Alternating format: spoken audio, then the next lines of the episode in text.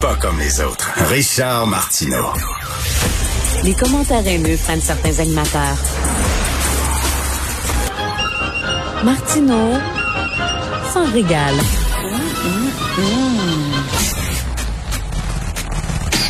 S'il y a quelque chose qui est important à notre époque, c'est l'éducation. Regardez là, regardez le nombre de coucous, le nombre de gens qui croient toutes sortes de sottises, le retour en force des superstitions, des théories du complot et tout ça. Moi, ça m'effraie et on a besoin plus que jamais de gens qui allument les lumières dans cette obscurité-là. Et ces gens-là, ce sont les profs. Je l'ai toujours dit, le prof est la personne la plus importante dans notre société parce que c'est lui qui va former des citoyens allumés. Et euh, il y a Jean-Marc Limoges qui est avec nous, qui est un professeur passionné, euh, qui enseigne la création littéraire, qui enseigne le cinéma, qui enseigne depuis des années, qui est aussi dramaturge, qui écrit euh, des pièces de théâtre. Et Jean-Marc Limoges vient de sortir un livre qui est un hommage à l'éducation. Victor et moi, ça s'intitule. Il est avec nous. Jean-Marc Limoges, bonjour. Salut Richard.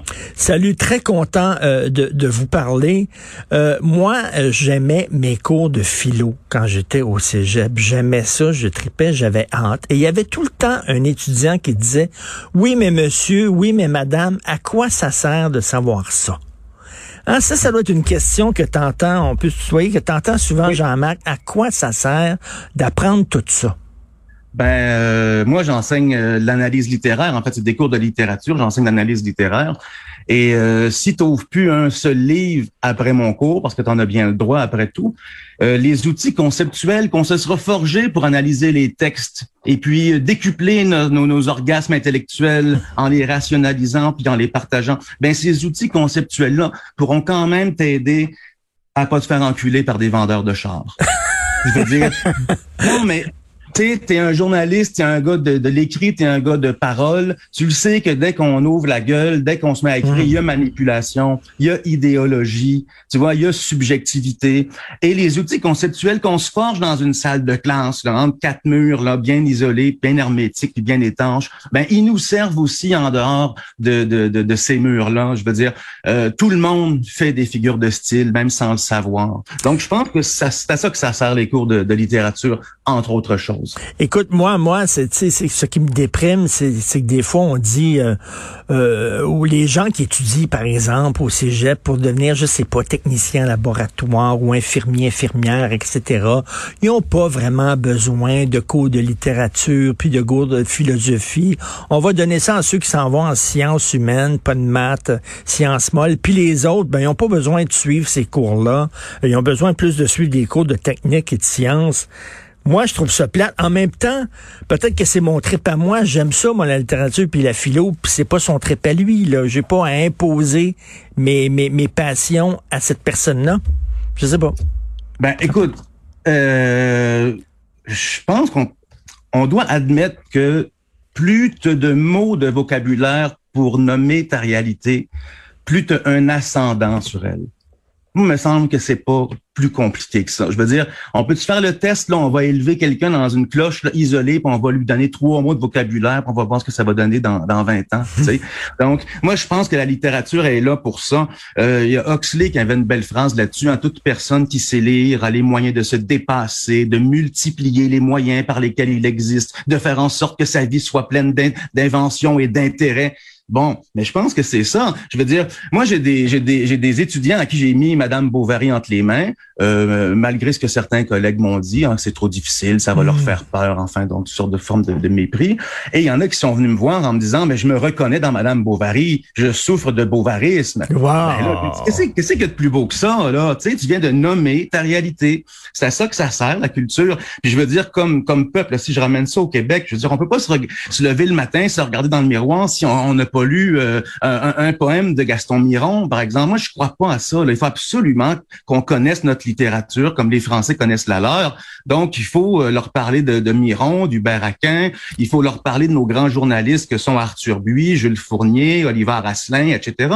Et si c'est pas nous, les profs de littérature, qui leur en parlons, ben qui va leur en parler ben, Mais, c'est fantastique, ça, Jean-Marc. C'est que Jean-Marc, toi, t'es pas, t'es pas, euh, t'es pas méprisant envers tes étudiants. Tu veux pas baisser la barre Tu dis, ils sont capables, ils sont capables. Je vais, je vais, je, vais leur faire lire Flaubert. Puis c'est pas vrai qu'il faut leur faire lire des affaires faciles, puis tout ça. Euh, moi, tu sais, quand il y a un prof de cégep qui dit j'ai fait lire tes chroniques à l'école, je dis c'est pas ça qu'il faut faire lire, que ça arrêté ta barnouche là. Il faut pas faire lire mes chroniques, faut faire lire madame Bovary à l'école. Il y en a rien à cirer de mes chroniques à moi là. Ben oui, euh, mais en, effet, non, mais ce que, tu dis là est tout à fait juste. Je veux dire, je, raconte une anecdote. J'ai été engagé un jour pour faire du tutorat, donc dans, une famille. Donc euh, la, mère me disait, mon fils est au secondaire, mon fils est pas allumé, pas en tout. Hum. Euh, là, il y a un livre à lire dans son cours de littérature. Il aime pas ça, il trouve ça plate. Bon, moi, je débarque, je m'assois avec le TQ, j'ouvre le livre, je lis une page, puis je dis, c'est vrai que c'est plate. Mais c'était extrêmement plate comme livre, parce que c'était un livre écrit pour les jeunes. Alors que, euh, tu sais, moi, on m'a mis, on m'a mis sous le nez en secondaire 1 le grand monde d'Alain Fournier, puis j'en suis pas revenu encore. Hmm. Ça, ça faisait appel à notre intelligence. Ça, ça nous élevait, tu sais. On, on est à peu près de la même génération, mais pour faire une histoire courte, c'est un peu la différence entre ça, les gobelets, puis les Teletubbies. Ben oui. Tu comprends? Ben oui. compris, là. Bon. Ben alors, il euh, y a personne aussi qui aime se faire prendre pour un épée. Ça me semble que ça, c'est clair. On va partir de ça. Il y a personne qui aime se faire prendre pour un épée. Et euh, c'est évident que si là, je suis en train de te parler, puis je te dis, ah oui, c'est comme dans Madame Bovary, ou c'est comme dans le prochain épisode, ou c'est comme dans euh, Gargantua et Pantagruel, toi, tu vas faire oui, oui, bien sûr. Tu sais, ou tu vas dire, mm. attends, je les connais pas. Mais si je t'avais dit, bon, Madame Bovary, Richard, je, ne sais pas si tu l'as lu, hein, c'est un roman de Flaubert qui est un autre. Là, tu vas dire, ben, prends-moi pas pour un cave. je, je, sais de quoi tu parles. Et donc, on part de ça. Si tu présuppose que le, groupe à qui tu t'adresses a pas lu ceci, a pas lu cela, il se sent diminué, il se sent méprisé, il se sent euh, euh, ridiculisé, alors que si tu présupposes qu'ils l'ont lu, ils font « Oh shit, le gars, il a l'air de penser qu'on doit l'avoir lu. » Ben, grouillons-nous puis lisons-le. Mais c'est pas des toutes les profs qui sont comme toi, Jean-Marc. Je, je t'entends, là, et j'aurais aimé ça avoir des profs comme ça. Puis j'en ai eu des bons, là. Mais tu sais, toi, je pense que tu es capable de faire aimer, là, même des films compliqués puis des livres compliqués, tu es passionné, puis tu vas leur parler, tu vas aller les chercher, puis tu vas leur dire pourquoi ça c'est important, puis tu vas le, tu sais, comme ça, ça demande ça aussi de la part des profs là. Tu sais, il y, a des profs qui ont perdu un peu la flamme, puis tu te dis ben ça fait des générations d'enfants qui emmerdent là. Il serait peut-être ben, temps qu'ils prennent leur, retraite là. Moi, il y a quelque chose que, tu sais, d'abord, là, il faut faire la, part des choses, là. Je veux dire, il y, en a, plein de bons profs, là. Je veux dire, euh, il y en a qui ont commencé à me lire. J'ai des courriels de profs que je connais même pas, là, qui m'écrivent à travers le Québec pour me dire merci. Ah, là, tu fais comme yes, tu plutôt que de me dire hey, tu te prends pour qui, on me dit merci. Donc ça, déjà, je trouve que c'est une petite victoire.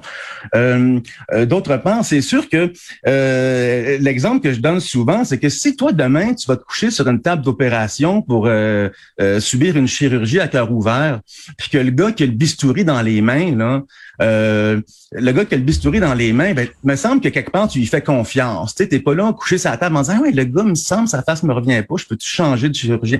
Tu sais, tu y fais confiance. T'envoies tes enfants à l'école, c'est la même affaire. Tu fais confiance aux profs qui sont là. Mm. Et, le gars qui a le bistouri dans les mains, il tient littéralement ta vie entre ses mains. Ben, c'est pareil pour un prof. Il tient la vie de ses étudiants entre ses mains. Un prof peut scraper un destin comme il peut en allumer un. Je veux dire, combien, combien d'amis autour de nous là euh, se sont fait dire par un prof à un moment donné, toi tu feras jamais rien de bon dans la vie, qu'ils l'ont cru. Ben ça c'est dégueulasse. Un ben, prof peut pas dire ça, tu sais. Puis en revanche, tu as commencé l'entrevue en me parlant d'un prof de philo qui t'a marqué. Fine. Tout le monde aussi a une anecdote à raconter sur un prof euh, de, de cégep, de secondaire qui l'a marqué. Euh, moi-même, à la fin du bouquin, je, je fais je fais l'éloge d'une prof qui m'a marqué, qui a fait en sorte que je suis en, en, en littérature. Mais il est là aussi le problème, Richard, c'est qu'il y a seulement un prof qui nous a marqué, alors que tous les profs devraient nous marquer. Oui. C'est ça qui est le problème. Mais mais tu sais, un prof peut sauver ta vie. Tu sais, un prof ah est tellement important. Tu sais, Albert Camus, il venait d'un milieu très, très pauvre. Il y avait une mère qui, ah était, qui était sourde, qui faisait des ménages. Ah euh, son père était pas là. Il y avait eu un professeur qui, l'a, qui lui a donné soudainement, qui a planté euh, chez Albert Camus la graine de la curiosité puis de l'amour de la lecture. Ben oui, ben oui, ben oui. Et c'est pour ça que l'enseignement aussi demande un, un engagement, un investissement de la part du prof, c'est-à-dire qu'il ne se fait pas qu'entre ces quatre murs d'une salle de classe. Pour donner un exemple, moi, après mes cours de cinéma, j'organisais des ciné-clubs. Ben, les ciné-clubs, on regardait des films, on faisait des topos, les profs étaient invités, les élèves étaient invités, les amis des, amis étaient invités. Puis je veux dire une chose, et ça c'est très sérieux, là, ça arrivait, c'était hebdomadaire. Mais à chaque fois, il y avait le veilleur de nuit qui venait nous voir pour nous dire, est-ce parce que l'école est fermée, il est rendu minuit. Puis on parlait de film, on parlait de film, on parlait de film. Et j'ai un étudiant, moi là, je suis sûr qu'il m'écoute, ça va lui faire euh, plaisir. Mais un j'avais un dernier de classe, un dernier de classe en, cinéma. Et euh, premier film que je présente, c'est Pierrot le Fou. Hein, de Godard. Hein, ben, c'est pas facile, là. Ben, il est littéralement tombé en bas de sa chaise. Ce gars-là m'a avoué par la suite. Il est allé rencontrer, euh, retrouver ses amis du secondaire. Il a dit, mon prof, c'est un malade, il nous présente des affaires, c'est pas des vues. Et ses amis, ils ont dit, ben lâche l'école. Et lui, il s'est retrouvé dans sa tête d'adolescent, euh, tu sais, aussi en manque de culture. Il s'est dit, bon, est-ce que je lâche l'école ou je continue d'écouter ce gars-là? Il est revenu dans mon cours, il l'a échoué, il l'a refait, il l'a réussi, puis il a présenté ses films à Cannes. Fait que, tu sais, tu hein? dis, ben voilà, tu sais, voilà, tu sais, il a fait un court-métrage, il s'est rendu hein? à Cannes. Mais voilà. C'est ça, c'est sans croire euh, aux gens à qui tu t'adresses. Ben croire, c'est ça, mais tu sais pas prendre, pas dire oh non. Euh, tu sais, il y, a des, y, a des, y a des profs, on dirait, puis même le système d'éducation, là, c'est tout le temps baisser la barre, baisser la barre. Il faut les faire passer. Ils sont pas ben capables de lire ça. On va aller, tu sais, non, l'éducation, c'est extirper la personne d'où elle est, puis l'amener ben ailleurs, l'élever, pas aller ben vers cette personne-là, prendre la personne puis l'amener ailleurs. Ben oui, ben oui. Puis là, ce que tu dis me, me, me rappelle assez tristement l'entrevue qu'il y a eu dans le Devoir le 28 mai dernier, où des profs disaient Ah, ben mes étudiants n'ont pas les connaissances euh, historiques pour comprendre Baudelaire, donc j'ai retiré Baudelaire. Ah! Voyons donc! Mais c'est pas ta job. C'est exactement, Richard, comme si un médecin venait te voir en disant Hey Richard, je sais pas ce qui se passe ces temps-ci. Tous les patients qui viennent me voir sont malades. Mais oui, mais c'est ta job! Qu'est-ce que tu. Je comprends pas? On va, faire des souliers. Je veux dire, un, prof, il s'attend à quoi? Des, des, des, jeunes qui débarquent, qui ont pas, évidemment, pas lu grand-chose, mais il doit pas baisser la barre. Sa job, c'est de, de leur enseigner la grande culture. Euh, je, je, lisais que des profs se sont dit, ils sont tels, j'ai l'impression qu'on diplôme des analphabètes fonctionnels au secondaire, donc je vais baisser mes critères pour les faire passer. Mais ben donc, tu es en train de diplômer toi aussi des analphabètes fonctionnels. Ça marche pas, là. Faudrait qu'à un moment donné, les profs du Québec mettent leur culotte puis arrêtent de pelleter la scrap dans le cours du voisin. T'as boire que je t'aime, toi. non, mais ça fait vraiment du bien, un bien fou. C'est dommage, l'émission arrive à son terme, mais je veux qu'on se reparle. Vraiment, euh, on a besoin de, on a besoin de cette fougue-là, de cette passion-là, et de, de c'est quoi, de, de cette foi dans les jeunes? Tu crois aux ah jeunes, ils sont capables ah d'en prendre. Ils sont tellement allumés. Moi, je les adore. Je leur dis constamment, je les adore. Puis ils ont soif de ça. Puis ce qu'ils veulent, c'est des profs qui nourrissent, pas des profs qui disent oh, on va te donner, on va te donner de la petite pâtée déjà toute mangée, toute mâchée. Ils veulent ils, méprisent les profs qui sont comme ça. Au contraire. oui, ben aussi, c'est un, c'est un échange de bons procédés rendu là. ben oui. Euh, ton livre s'appelle Victor et moi, puis c'est pas un, livre plat, c'est un livre qui est écrit avec il y a des bouts, il y a des dialogues là-dedans, il y a des bouts de pièces de théâtre et tout ça. C'est un livre qui est aussi passionné que vous l'avez entendu. Jean-Marc Limoges, Merci d'être un prof comme ça, puis de croire aux jeunes. Merci beaucoup. Merci à toi, Richard. Salut, bye. ben, c'est toute l'émission déjà qu'on Achille Moinet à la console, à la réalisation et euh, aux petites tunes avant certaines chroniques. Merci beaucoup. Euh, Florence Lamoureux à la recherche, merci. Maud Boutet qui nous a donné un coup de main aussi, merci beaucoup. Euh, vous écoutez Benoît tout de suite après, puis bien sûr à midi, c'est notre rencontre Benoît à moi. Bon week-end. Merci d'avoir été là cette semaine. On se reparle lundi 8h. Bye.